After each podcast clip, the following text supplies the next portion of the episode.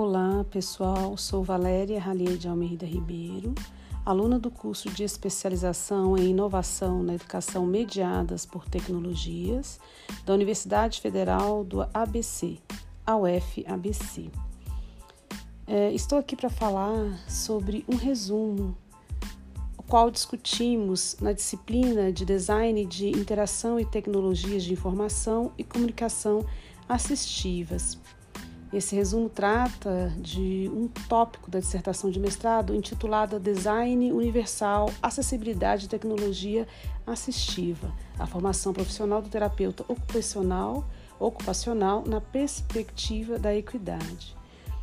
Então, vimos o espaço, mais precisamente o espaço urbano, que está vinculado à maior parte do sistema empregatício, ainda se encontra detido em uma estrutura que, de algum modo, possibilita a circulação de um único perfil de sujeitos.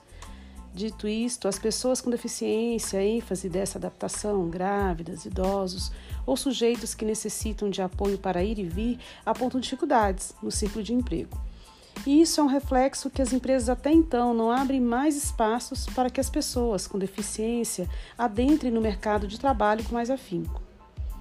Em vista disso, o design universal, mais conhecido como design para todos, apresenta a necessidade de um ambiente de trabalho adequado, considerando a importância da saúde do sujeito, ou seja, seu bem-estar físico e mental. Portanto, realizar as adaptações acessíveis, com mudança de ferramentas, mobiliária e materiais de trabalho, podem oferecer uma liberdade social e econômica a mais a pessoas com deficiência, isto é, dar-lhes o direito da independência com equidade. Por consequência, é premente que haja um conjunto de direcionamentos para que esse ambiente atenda às necessidades de todos.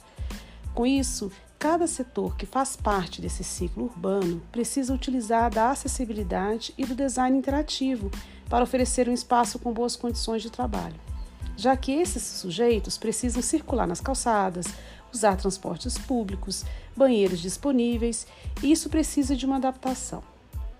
De mais a mais, as tecnologias assistivas também é um fator importante para a qualidade do trabalho, considerando a equidade, uma vez que não é caracterizado apenas um tipo de deficiência e todas elas, físicas e ou mentais, precisam de um suporte tecnológico que possibilitem um bom desenvolvimento de trabalho, impactando assim no cotidiano.